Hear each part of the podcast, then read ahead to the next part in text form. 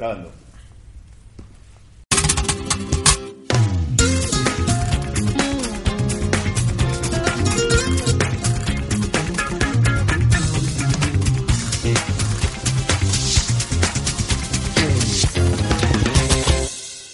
Amigos, ¿cómo están? Bienvenidos. Esto ¿Qué es? Exiliados. No es una no es una edición cualquiera del programa, es una edición especial, como ustedes escucharán. Estamos llegando a través de las ondas de Radio Nacional a todo el Perú, pero hoy mismo, hoy viernes 3 de noviembre, estamos en uno de los lugares más emblemáticos de Madrid, en Casa de América, parada obligatoria para cualquier latinoamericano que pasa por esta magnífica ciudad. Estamos con público presente y Ana Treyes, Marcos Cifuentes, Raúl Tola y Renato Cisneros con la producción de Jaime Rodríguez. Vamos a conversar los próximos, los próximos minutos de distintos temas, empezando por tocar algunos de la semana, pero sobre todo queremos hacer un programa especial y para que participe aquí el público que ha venido a acompañarnos. Es un acercamiento espontáneo y no, y no, no crean que hay un, como dijo Raúl en las redes, que hay unas cervezas gratuitas al final al final de la emisión. Es mentira, si les ha ofrecido eso por inbox, a los que han escrito por inbox, es mentira. Mira, ¿quién- ¿Quién escribió? Eh, pero fuera de bromas. Yo, yo- yo desde que vi ese aviso en un diario español, lo comentábamos el otro día en la reunión de producción, de una editorial convocando a cambio de 12 euros a gente para que vaya a la presentación de un libro, prometiendo incluso incrementar la suma si es que hacían preguntas, yo ya sospecho de cualquier reunión donde hay público. Siento que algunos están espontáneamente y otros seguramente tienen un arreglo. Pero no, hay que, pero no hay que perder la fe. Así como no hay que perder la fe en Paolo, no hay, Paolo que, perder, Guerrero. no hay que perder la fe en la gente que viene porque quiere. Bueno, habrá público aquí español que no tiene ni idea de quién es Paolo. Por favor, Ana. Paolo Guerrero, ¿quién no conoce a Paolo Guerrero? Levante la manito. Muy bien. Nuestro, nuestro futbolista estrella en Perú. Y el día de hoy nos hemos enterado lamentablemente que eh, parece que ha dado positivo en un examen antidoping y nos duele en el alma. Sobre todo porque Perú tiene muy, muchas posibilidades de llegar al Mundial después de 30 y Desde el 82, desde el 82. 35 años. ¿no? 35 años. Sí, así que bueno, esa es la pena. Bueno, arranquemos entonces hablando un poco del- de las cosas de esta semana y a ver, hay, hay temas eh, duros, densos, pero quizá uno que nos permita interactuar con el público sea hablar de Halloween. Aunque, Halloween. aunque no sé si aquí en España eh, la cultura de Halloween la vive la gente como nosotros en Perú. Yo entiendo que es una costumbre más o menos reciente eh, celebrar Halloween, ¿no? Yo, por ejemplo, me pasé con mi hija que se disfrazó de Pau Patrol por las calles de, de Madrid de la noche. Bueno, yo también tuve a mi hijo disfrazado de la patrulla canina. Fíjate Ah, sí. qué coincidencia. El mío era Marshall, Yo he visto aquí más gente disfrazada en el carnaval que en Halloween. por ejemplo. ¿no? Y, y me parece. ¿Tú de qué te disfrazaste, agradable. Marco? Yo es de mexicano. Tengo una máscara así de luchador mexicano. Y en verdad soy muy flojo para disfrazarme. Entonces me pongo esa máscara y hasta ya me disfracé, según yo. Yo crecí vi- viviendo el Halloween cada eh, octubre y en el barrio teníamos un amigo cuyo padre era absolutamente nacionalista y siempre se refería a Halloween como una fiesta extranjerizante, importada. Y mientras la mayoría nos disfrazábamos de, no sé, lo típico, ¿no? Superman, Batman, enfermera, Mujer Maravilla, este amigo siempre iba disfrazado de próceres. De próceres de la historia del Perú, porque su padre lo combinaba a que si quería celebrar Halloween tenía que salir de Nicolás de Piérola, de, de José Olaya. O, entonces, claro, esa era, yo recuerdo, ese es uno de los temas de Halloween para mí muy fijo. ¿Cómo te disfrazas de Nicolás de- con el bigotazo? Sí, con, claro, con la, la barba de algodón, un traje viejo, qué sé yo, pero... Pero- está mal el disfraz de Nicolás de Pierola. Yo bueno, voy a apuntar para la la, otra alternativa en Perú, porque coincide Halloween con el Día de la Canción Criolla, es el Halloween criollo, ¿no? Sí, bueno, en realidad el día de la canción criolla, que fue una respuesta de, de nuestras autoridades frente a, a esa fiesta extranjerizante nuevamente, ¿no? Es decir, ese día fue escogido, eh, me parece que fue por Velasco. No, eh, Manuel Prado, Ah, fue antes. 1944. Ah, mira, yo no sabía. Ok. 1944. La única que ha hecho la tarea aquí Qué loco, ¿no? Yo hago la- Para variar, como Yo hago la tarea. Bueno, Prado. 1944.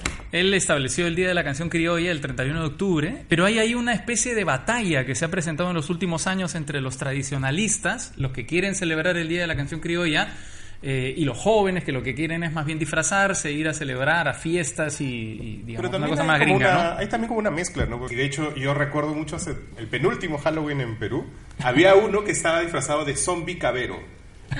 Que era, que era un poco cruel, porque creo que el Samo Cabero se había muerto como el año anterior o una cosa así. No, era como muy incorrecto el disfraz porque se había pintado la cara, no sé qué, y tenía como un ojo que le chorreaba, un poco incorrecto. Yo lo mejor que he visto es el, de- el disfraz de Puigdemont. Ese ha sido, ha sido la hostia. Peluca de Beatle ahí. Para no detenernos solamente en Halloween, eh, hablemos un poco de, de cómo la cultura española, desde la colonia por supuesto, hay una evidente influencia en nuestra mirada del mundo inclusive, pero cómo ustedes recuerdan en, en la infancia que la presencia de lo español se, se metía en el día a día, La historia. por la historia, El colegio, que es lo primero que te enseñan, la conquista. Pero creo que incluso cuando nos enseñan en el colegio en Perú el tema de la conquista y tal, uno no, no crece con una animadversión hacia los españoles, ¿no? O sea, No. todo lo contrario. O sea, ¿Tú, has, tú has hecho la experiencia de ir a Machu Picchu con un grupo donde hay españoles? Sí. ¿Qué pasó? ¿Por qué? ¿Qué es un poco duro, ¿ah? ¿No? Sí. ¿Sí? Sí. Ah, sí. Sí, sí, yo he visto, yo he visto los guías en Pero, Cusco. pero porque te sentiste por, por ti mismo o porque No, ha pasado no, algo? ¿Qué por- pasó? no, no, bueno, los guías en Cusco son muy antiespañoles. Claro, Ah, sí. claro, sí. mira, bueno, mi abuelo, ¡guau! mi abuelo tenía un rollo, nos robaron el oro, todo ese rollo lo tenía mi abuelo. ¿Tu abuelo cusqueño? Todo, todo- no, no, no, mi abuelo es de Lima, pero tenía También. ese rollo, claro, claro, claro. Y el mismo rollo que vas a, que si vas a Cusco lo encuentras con... Pero es, sí. uno- es como un prejuicio también, ¿no? No, además yo pienso, cuando lo escuchaba a este guía que hablaba de esto, y no es el único que habla de esto, que ya tuvimos que como 500 años para corregir todo eso, ¿no? Por último, este... Bueno, yo mi recuerdo de los de, de España, mi- mis primeros recuerdos de España tienen que ver efectivamente con mis clases de historia, pero específicamente con mi colegio, porque mi colegio es un colegio de sacerdotes jesuitas españoles, el Colegio Inmaculada, y entonces de la plana de sacerdotes, una gran mayoría eran españoles y yo tenía, digamos, incluso amistad con muchos de ellos. Renato, ¿y tú? ¿Tu recuerdo español? Yo, yo pensaba, pensaba en que, claro, lo español uno lo aprende primero por las clases de historia, pero de, de alguna manera son imposiciones de la escuela, ¿no? Uno Claro, tiene que aprender la historia, pero en la casa lo español empieza a ser parte de, de la educación sentimental de uno. No se piensa en los villancicos, Ya. que desde muy chico uno se acostumbra a cantar canciones que no entiende del todo, pero que por que resultan absolutamente musicales y divertidas o alegres, uno las repite año tras año. En, en mi colegio el director era el padre Jesús, que era español. Jesús. Claro, y entonces todos lo imitamos como los peruanos imitamos a los españoles. Pues hombre. Pues hombre. Que la única frase, claro. la única Hay un esquema con la imitación española. Claro, Hay un esquema, hombre, ¿no? No creo. Pero sí es cierto que, que yo creo que los- en general hubo una época en la que la mayoría de contactos entre españoles y peruanos era a través de los curas, ¿no? Que era un montón. Bueno, y a mí no me pasó una cosa cuando Renato recién llegó aquí a Madrid, que nos fuimos a uno de los veranos de la villa que ponían allá abajo en el río, eh, Zarzuela. Ah, sí, Eh, sí, sí, sí. Y entonces nos fuimos, eh, él y su chica, yo y mi chica. eh, Hoy nuestras en- esposas, hoy nuestras esposas. que madre- que no han venido, por cierto. Y entonces entramos al auditorio, nos sentamos en el auditorio para escuchar el género chico. Yo recién me enteré ahí que le decían así.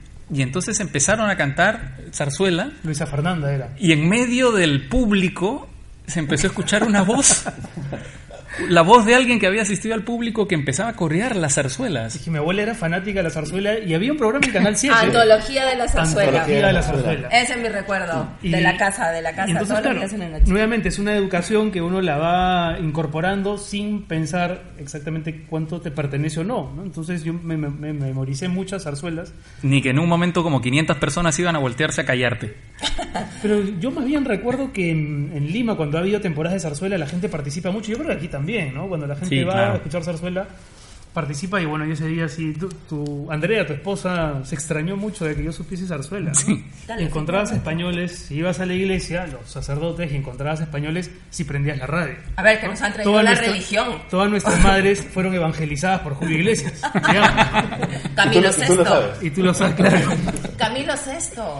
Camilo VI. Camilo VI. No me dejan afuera. Camilo VI también. Y Bueno, pero el gran hito musical de España en Perú ha sido los hombres G, creo, ¿no? Sido- Mucho- pero mucho Ese después. Mucho después, pero ha sido como brutal. Eso fue absolutamente popero, pero absolutamente total, ¿no? Total, o sea, Lola Vilar. Lola Vilar, Claro, una actriz española extraordinaria que se que marcó escuela en el teatro desde el te- peruano. teatro peruano. pero se fue aquí por la guerra. Se fue primero Sí. a Cuba unos años y luego de Cuba fue a Perú y se casó con un actor peruano. Española queridísima. Mm, Y también la serie rosa, ¿no? Ya. La serie rosa. Y es que aquí, aquí estamos en vivo en, en- en Facebook y la gente de Facebook está, Colaborando. está reclamando Algo se la está serie rosa. La menciona la re- serie rosa. Aquí, aquí fue conocida, popular la serie no, rosa. nadie vio la serie rosa aquí. La serie Rosa era una serie eh, erótica, digamos, que en los 90 ¿no? se Sí. emitía en Canal 13 después de un programa que se llama Goles en Acción. De- de- O sea, fútbol, resumen de- de- fútbol y erotismo. La, com- Sí. la combinación. Era, era bien plural la programación.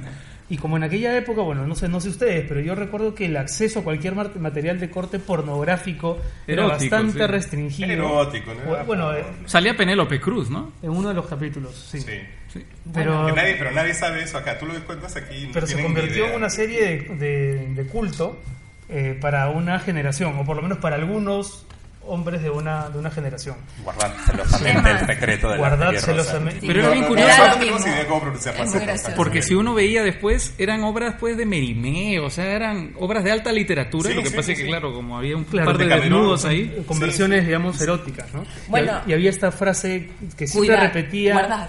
Guardar. No, no, no, que siempre repetía un personaje femenino, ¿no? Cuando se veía acosada, porque eran además libretos muy machistas, ¿no? Donde de pronto, no sé, el conde acosaba a la sirvienta y la sirvienta le decía, proseguid, proseguid, conde, Renato proseguid. se acuerda de eso. Eso a mí me Qué marcó. horror. Yo me acuerdo. Oye, Renato, no, tú estás mala. Bueno, el verano azul también. Bueno, y Verano Azul. tremendo. Claro, Verano Azul se transmitió justamente un verano en el Perú y, y yo creo que a, a buena parte de ¿Qué- qué nuestra Verano Azul? generación lo marcó. Que me hace decir que tú No, eres- no, lo viste. chibolo para ustedes. Chan- Chanquete ha muerto.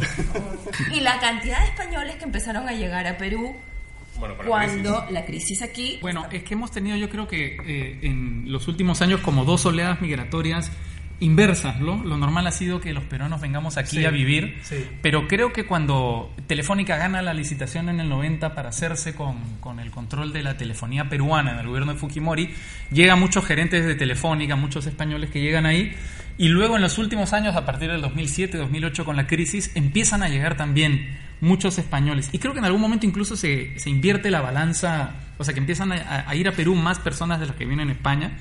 Eh, pero son dos momentos bien diferentes, ¿no? Porque en el 2007 las personas que empiezan a ir ya no empiezan a ir con las ínfulas que tenían los gerentes de Telefónica. Son gente que van a currar, básicamente, a ganarse la vida. Es verdad, ¿no? Este, es verdad. Hablando de peruanos que vienen acá, porque hablábamos de los españoles que se hicieron famosos en, en el Perú, y ha habido algunos peruanos, no muchos, que marcaron también cierta época, ¿no? Aquí, en Yo España. me he sorprendido, sinceramente, de ver lo importante que fue también para una generación de españoles Kiko Ledgar. Tremendo. Kiko Ledgar en Perú era un conductor de televisión excéntrico, famoso porque cada vez que iba al Perú destacaba por alguna payasada, pero no medíamos el nivel de impacto que tenía en, en el público. Y aquí, desde que he llegado hace dos años y medio, cada vez que subo un taxi y por alguna razón surge el nombre Kiko Ledgar, la verdad es que los conductores se detienen un segundo a decir, caramba, mis respetos por Kiko Ledgar. En un, dos, tres creo que marcó una época. Y era famoso porque usaba muchos relojes, en, ¿no? Muchos relojes de pulsera, las medias de colores diferentes, era muy excéntrico.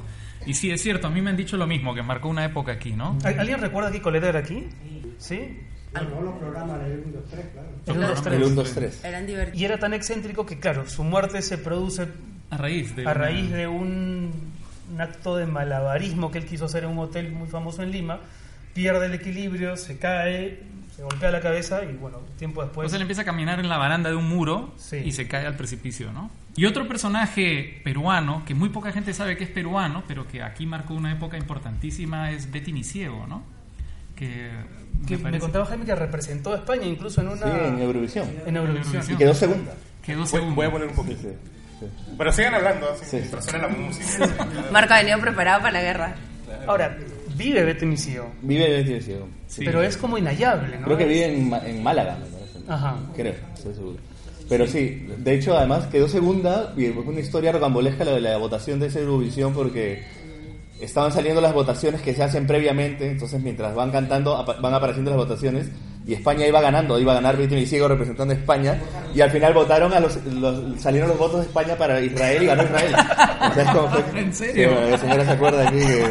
Y bueno, y quien no se ha hecho famoso aquí, eh, que más bien era famoso en Perú, pero que ha venido a radicar a España ya hace muchos años, es Orlando Romero, Romerito, el boxeador. Un boxeador Sí, sí. que es la síntesis de una... De, una, De la peruanidad. De la peruanidad, ¿no? Porque es el único boxeador peruano que llegó a instancias finales a disputar un, Un título mundial un en título el mundial Madison de, Square Garden. de su peso con un boxeador norteamericano que muerto hace poco, Ray Boom Boom Mancini, que tenía en su historial el Venía de matar a un coreano. venía de matar a un coreano.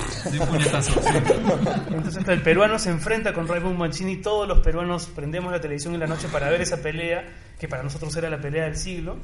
Eh, época sin internet, época sin, sin mayores contactos, en realidad, donde lo que te unía era lo que la gente veía en la televisión o lo que leías en los diarios o en las revistas. Y en, el, y en los últimos asaltos sufre un, un knockout en Romero y pierde la, la pelea. Y siempre nos quedamos con la idea de casi campeón. Y hoy Romero tiene un restaurante aquí en Madrid donde en una pantalla emite inacabablemente esa pelea Es un donde poco- casi gana. que está más Es gastado. un poco casi peruano. Es más, hay quienes dicen que la pasa tantas veces que un día va a ganar. Otra cosa que ha llegado aquí que no ha mencionado, no sé por qué, porque es nuestro símbolo, es La comida. La comida. Ah. Es un símbolo reciente, digamos. pero es un éxito. Y se ha multiplicado en los últimos años, es la impresión que tengo, ¿no? Yo cuando ¿Ha vine comido aquí, peruano? ¿Quién ha comido peruano? Levante la mano.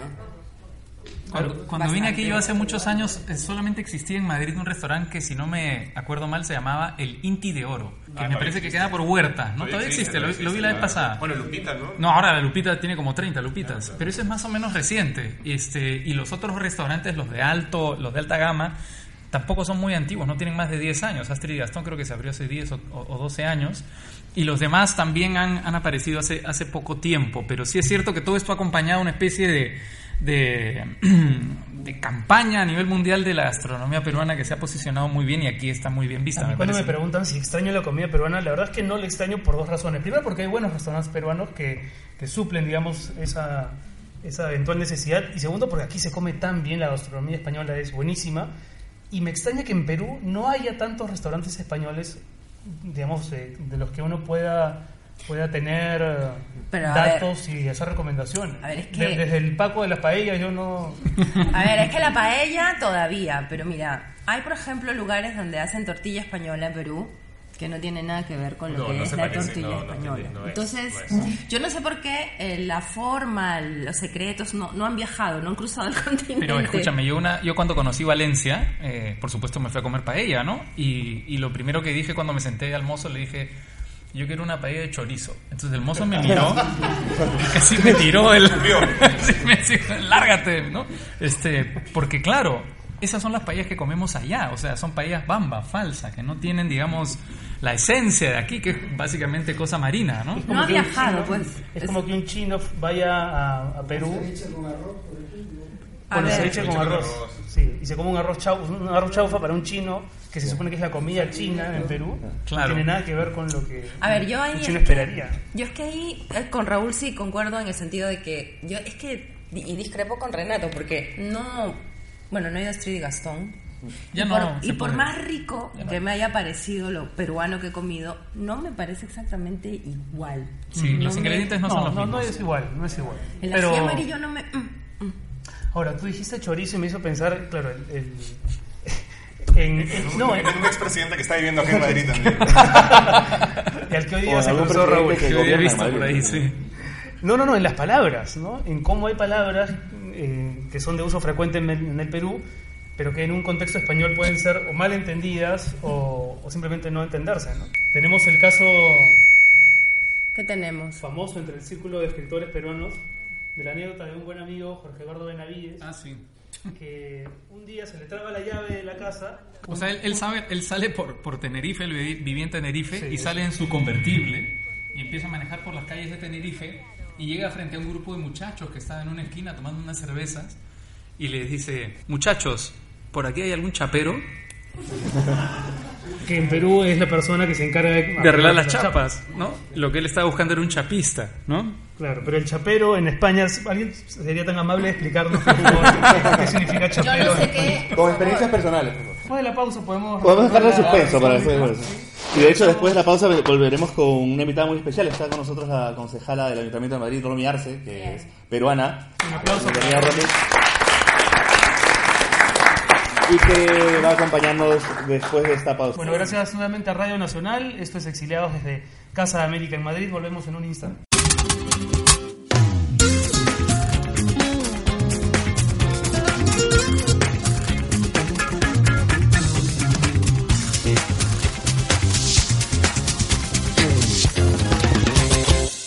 Bueno, estamos de vuelta aquí en Exiliados, transmitiendo desde Casa América. Unos aplausos súper espontáneos. y ahora tenemos el gusto de contar con Romy Arce aquí con nosotros. Eh, En Exiliados ella es concejala del Ayuntamiento de Madrid. Y hasta donde sabemos, Romy, la primera peruana elegida para un cargo público, si no en España, al menos en Madrid. Bienvenida, gracias por acompañarnos. Gracias por la invitación. Y tú tienes aquí, eh, Romy, un buen tiempo en Madrid. Llegaste muy, muy jovencita, a los 14 años, ¿verdad? ¿En, en qué Sí, condiciones? bueno, 15 años. 15. Pues como muchas familias migrantes, ¿no? Yo emigré con mi madre y con mi hermano y llegamos a, a España en el año 92, eh, en aquella España del pelotazo, ¿no? Cuando llegaron muchas oleadas de, de migrantes aquí eh, a Madrid y en general a España.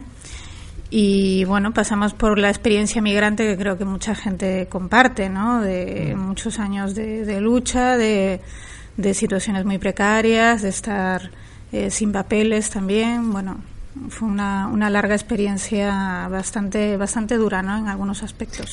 ¿Tu familia vino de Lima, Romy? Sí, nosotros somos eh, una familia limeña y, y, bueno, pues tengo, como le comentaba aquí a Renato, no, tengo familia en Lima y también en el norte, en el norte del Perú, en Trujillo, la, en Pacasmayo, bueno, en toda la zona norteña tengo bastante familia. Dijiste que, que vinieron en el 92 y me quedé pensando si influyó en la decisión migratoria de tu familia el contexto político peruano. En el 92 se cierra el Congreso, es un año decisivo para lo que ocurriría en los años siguientes, pero no sé si esa fue un, ese fue un factor para tu familia para decidir eh, venir a España. Bueno, eh, teníamos una situación económica bastante bastante precaria allí también, ¿no? Y bueno, problemas eh, familiares que, no- que no vienen a cuento.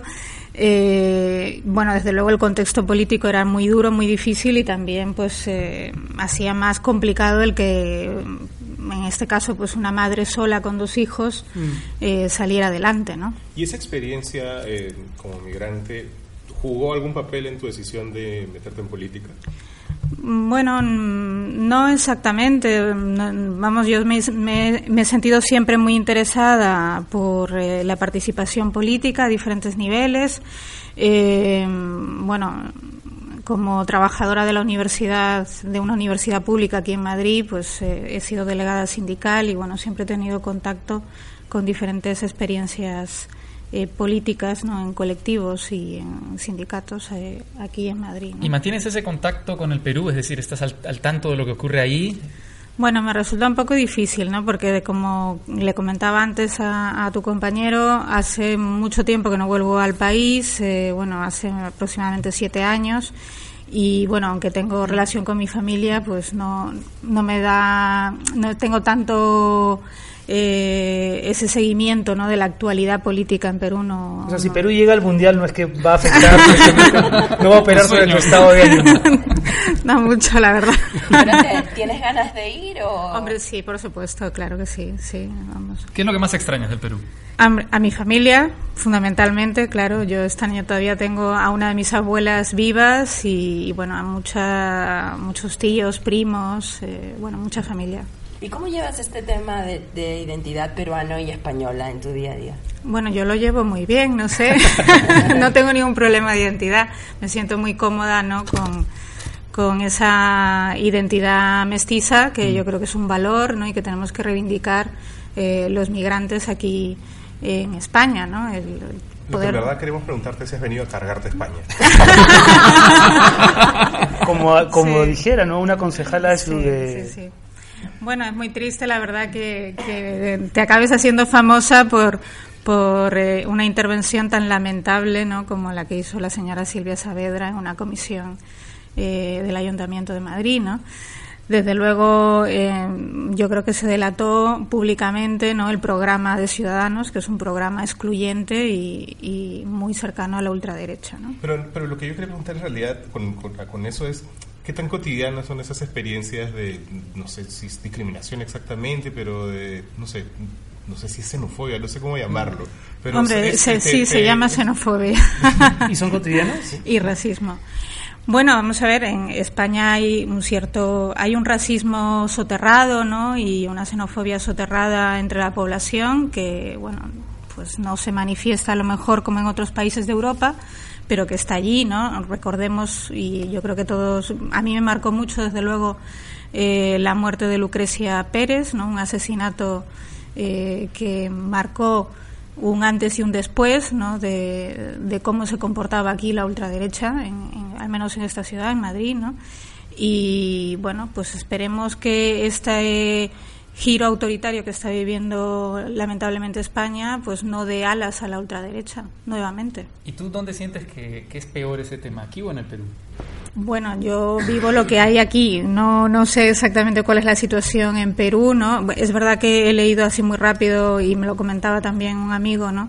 Que se está volviendo a hablar de la pena de muerte, lo cual, pues, en fin, da señales de, de, cómo el avance de, de cierto, ciertas lógicas, ¿no?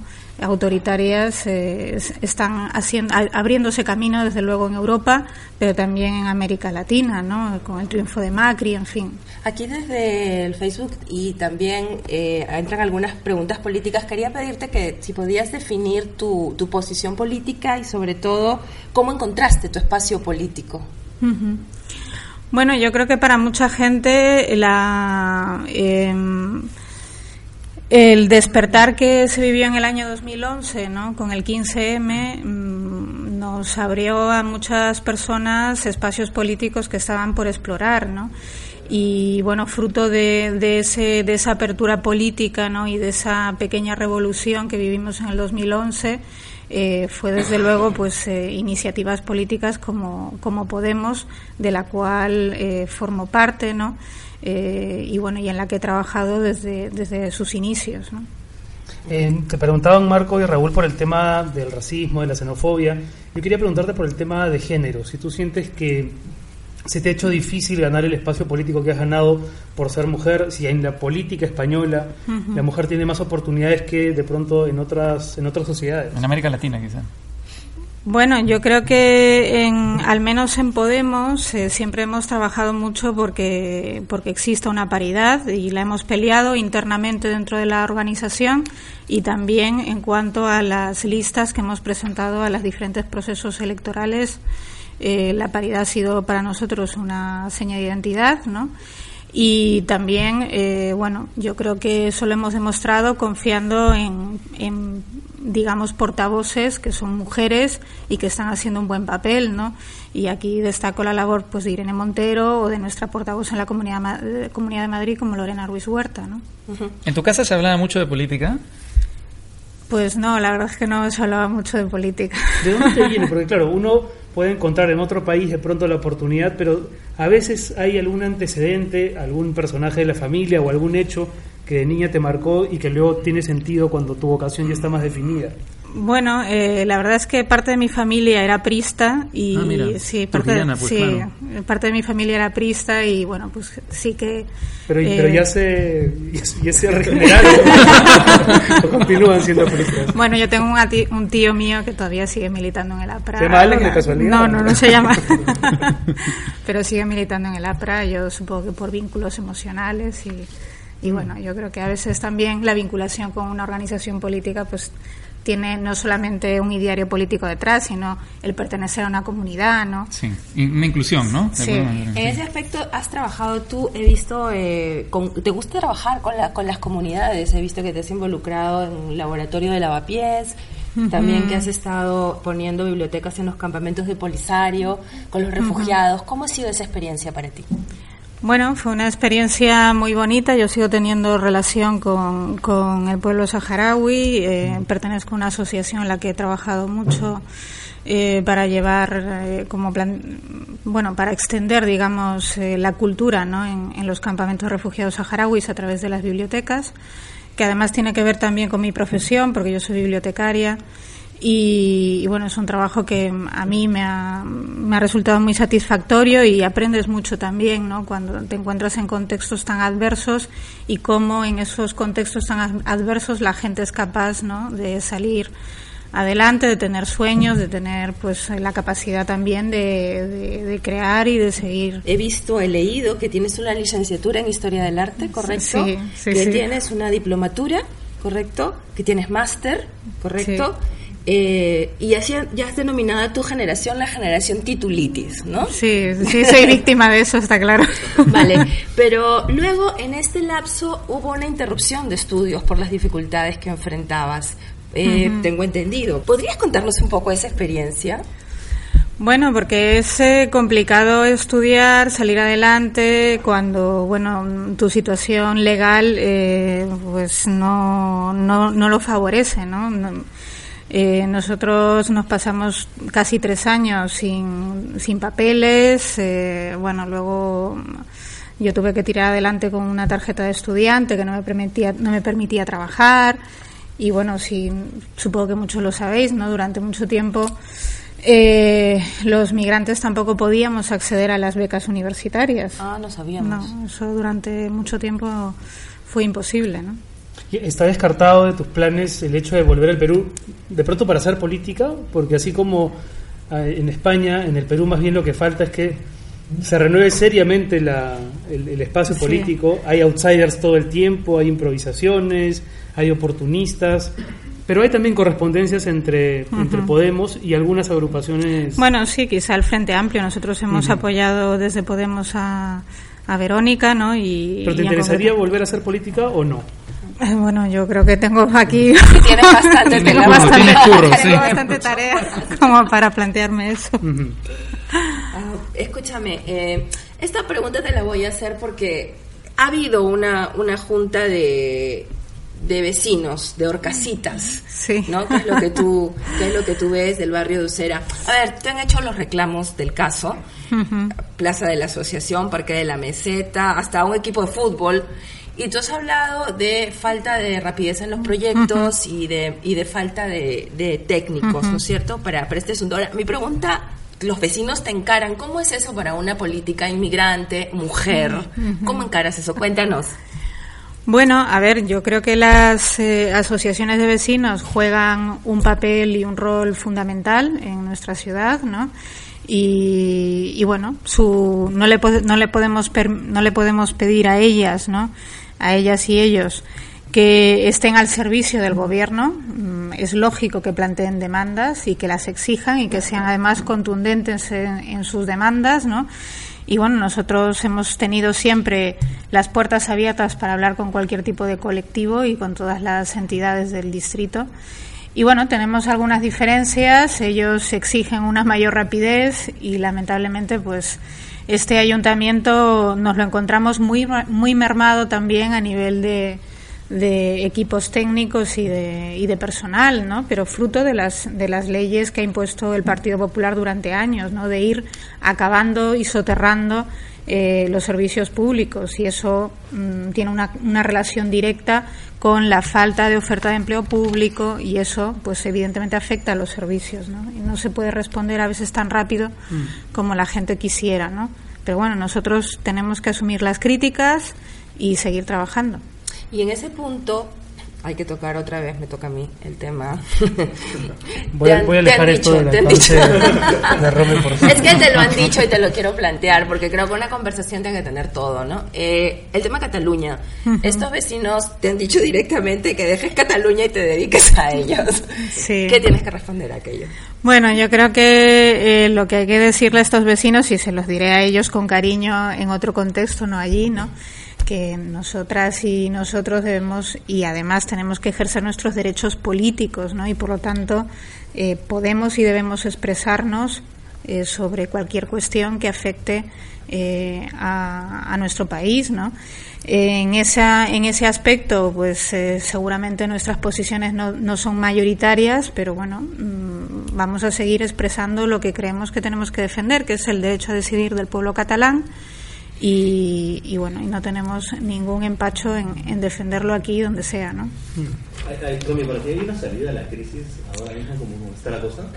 Bueno, yo creo que lo que hay que lo que hay que tener claro es que eh, el gobierno español, el gobierno, el, el- digamos el gobierno de Rajoy, no ha posibilitado una salida democrática a la crisis. Ese es el problema, el conflicto, al conflicto catalán. ¿no? Y bueno, yo creo que estamos a tiempo. Habría que revertir la aplicación del artículo 155.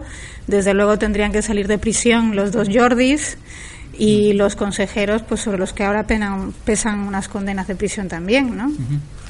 Una amnistía, vamos. Bueno, no sé si alguien del público quisiera hacerle una pregunta. hay dos personas. A ver, eh, empecemos por, por ti. ¿Cuál es tu nombre? Mi nombre es Techi.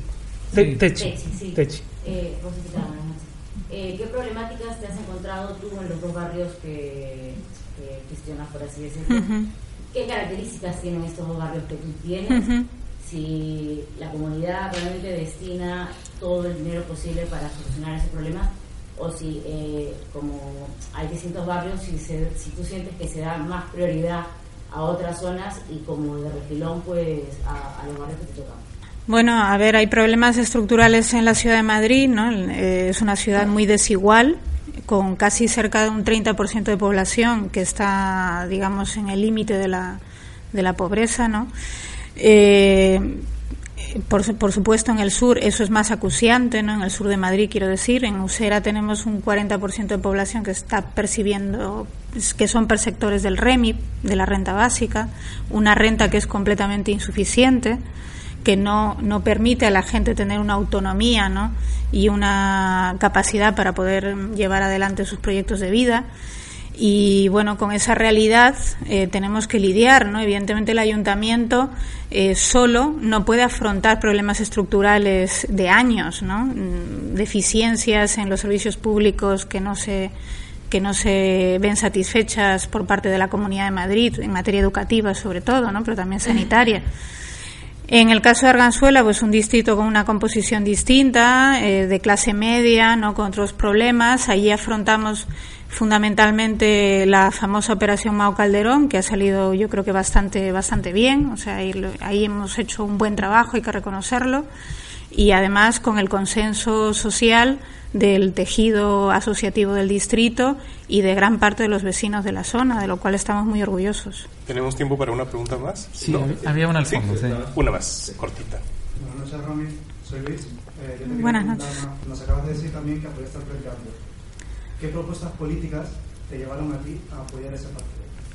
Bueno, eh, yo no participé en la campaña, ni muchísimo menos. Es verdad que se hizo campaña aquí en, en Madrid, ¿no? Y vamos, lo sé por, por gente cercana. Y bueno, el, mm, nosotros entendíamos que el Frente Amplio podría ser una, una propuesta política muy cercana a los postulados de Podemos y en, y en tanto en cuanto es un movimiento ciudadano plural, diverso dentro de la izquierda, pues eh, podía estar muy en sintonía con, con los postulados políticos que defendemos aquí. Muy bien, Romy, muchísimas gracias por estar con nosotros aquí en el Un placer. Gracias. Una recomendación de restaurante peruano al que haya sido que te haya gustado. Bueno, a mí me gustaba mucho el Inti de Oro, pero ah, bueno.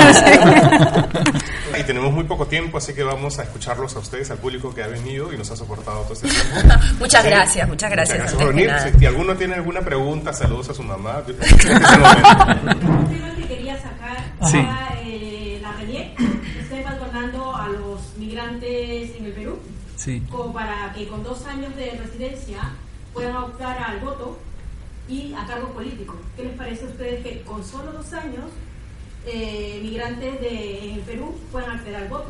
Es decir, sobre el futuro de nuestro país. Como venezolanos, como... Exactamente, porque aquí nos exige que tengamos una residencia para poder votar. Yo tengo la doble nacionalidad y para poder optar al voto, primero he tenido que hacer una residencia. Ah, vale, buena pregunta. Entonces, no sé qué les parece a ustedes, porque este tema está entrando mucho en controversia, porque con el flujo migratorio de venezolanos, de muchas nacionalidades hmm. y que no tienen papeles, pues darle, es como, para mi punto de vista, es como regalarles el voto.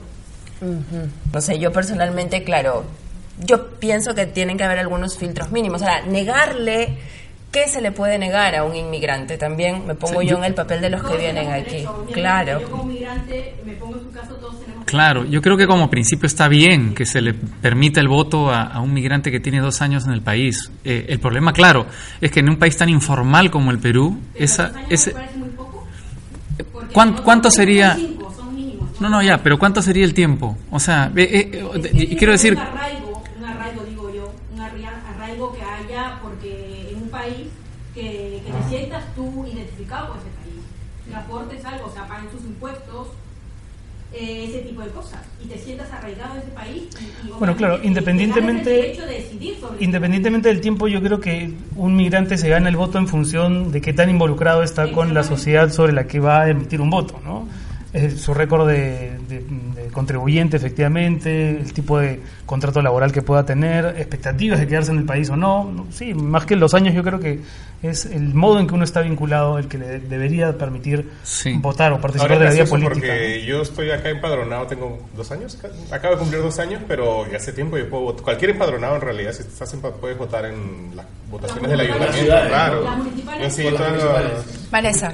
Dice que no, dice que no puedes. dice que no puedo votar.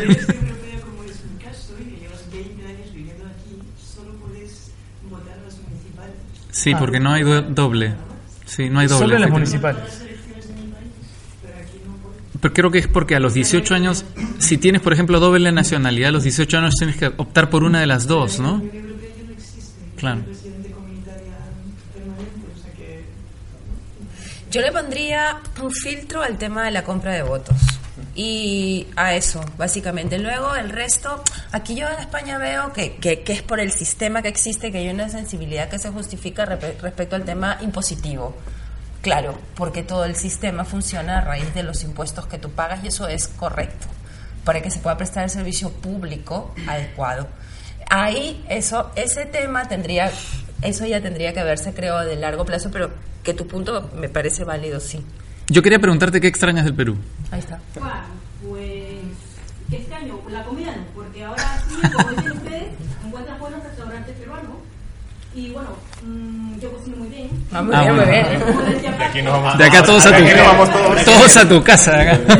a comprobar esa, esa afirmación. El caos, el tráfico. Ya. ¿Extrañas? ¿Eso extrañas? Ah. ¡Hija mía!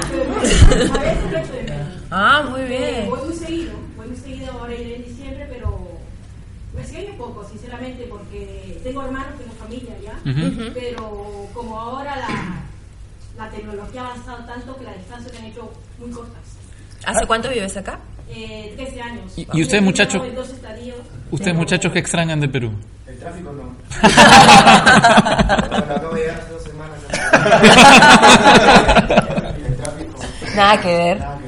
¿Y has venido aquí a estudiar? A estudiar, sí. Eh, Cuéntame. Un máster de periodismo. Uy, uy, uy, él es acá como el hombre, que llegó a hacer un máster de periodismo. Muy bien, muy bien. Hace como 40 años. Regresa, hermano, regresa a volcar tus conocimientos, por favor. No es el plan original, me, me gustaría quedarme -huh. tener una perspectiva. Bacán. Digamos que en algún momento sí quisiera regresar para Claro. Por favor, sí, que hace falta. Sí. Sí, nosotros no vamos Nosotros a hemos venido a empeorar el de acá. a malograrlo. ¿Algún peruano más que quiera comentar qué extraña antes de cerrar el programa? Yo creo que, que el calor humano de la familia, de los amigos, de la comunidad, porque tú, por ejemplo, yo soy periodista también en Perú, sales del trabajo y vas a reunirte con los amigos. Aquí sales del trabajo o sales de, de la universidad y te vas a tu casa a hacer tus tareas o o a ver televisión. No, sé, no, estoy, Tú, no sé. Ahí discrepa, ahí discrepa. Yo la presente es discreto. Cuando eres nuevo, no conoces mucho. Bueno, eso sí. Claro. Es habitual, ¿no? Claro. Pero yo creo que más bien para... Cuando llegas a Perú en tu casa, bueno, si es que vienes con tus padres, está tu familia ahí. Sí. Tú regresas aquí a tu piso y está la gente tomando. Ahora, en mi experiencia, en mi experiencia, eh, una cosa maravillosa que tiene Madrid como ciudad de, de acogida son los bares. O sea, no para emborracharte, que también, sino porque porque son como una familia empleada, ¿no? O sea, porque tú llegas ahí y ahí la gente te acoge, conversas con la persona que te atiende, Incluso la haces gente amigos. se deja encargos o encomiendas en el bar Exacto. para que alguien vaya increíble porque, porque en Perú nunca vas a ver en un bar a un viejito o a un niño. Sí. Pero aquí pasa, o sea, En bar. eh, Una cosa, creo- muy, una cosa muy loca que tiene que ver con género es, Ah, es una mujer mayor. mayores, mujeres, es que son grupos para de mujeres mayores. Ah, Eh, muy bien. Eso, mujeres solas, ese me O gusta. sea, en Perú tú ves grupos de mujeres mayores días. tomando tecito, no toman cerveza. No, o sea, No, toman acá, cerveza. acá toman gin tonic. Me encanta eso. Además, la cultura de la cerveza en el Perú está asociada a emborracharse. A, la borrachera. Claro, te puedes sentar y tomarte una cerveza, ¿no? es imposible. Claro. así hasta que te caiga. Un jonca. Ahí está, está la palabra esta, se puede decir, vamos a cagarla, ¿no? Que es básicamente arruinarse la vida de borracho, ¿no? Borracho, ¿no? Y esa es, la, esa es la palabra que se usa para salir. Bueno, eh, nosotros tenemos en nuestro programa una palabra que, digamos, este, planteamos todas las semanas que puede tener un doble significado dependiendo del país donde está. Y como habíamos estado hablando de Halloween y del Día de la Canción Criolla, la palabra en la que habíamos pensado era...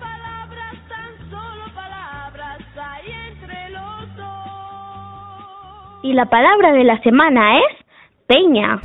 Peña.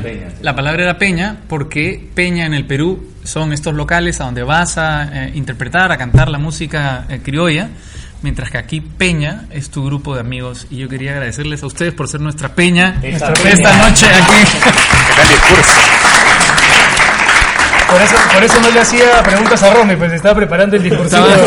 Sí, sí, sí, bueno, muchas gracias, ¿eh? muchas gracias por, por venir, por acompañarnos, gracias a Radio Nacional por, por emitir el programa A los amigos que están en Facebook. A los amigos que nos siguen, a los 358. Gracias. Y a la, Mil. Y a la Casa de América, por supuesto, por acogernos esta noche. De verdad que hacer el programa aquí es como maravilloso. Me encanta el sitio, me siento pero en la nube, vamos. Gracias, muchas gracias. Ya, quédense para el selfie oficial. Venga, venga. Hasta el sábado.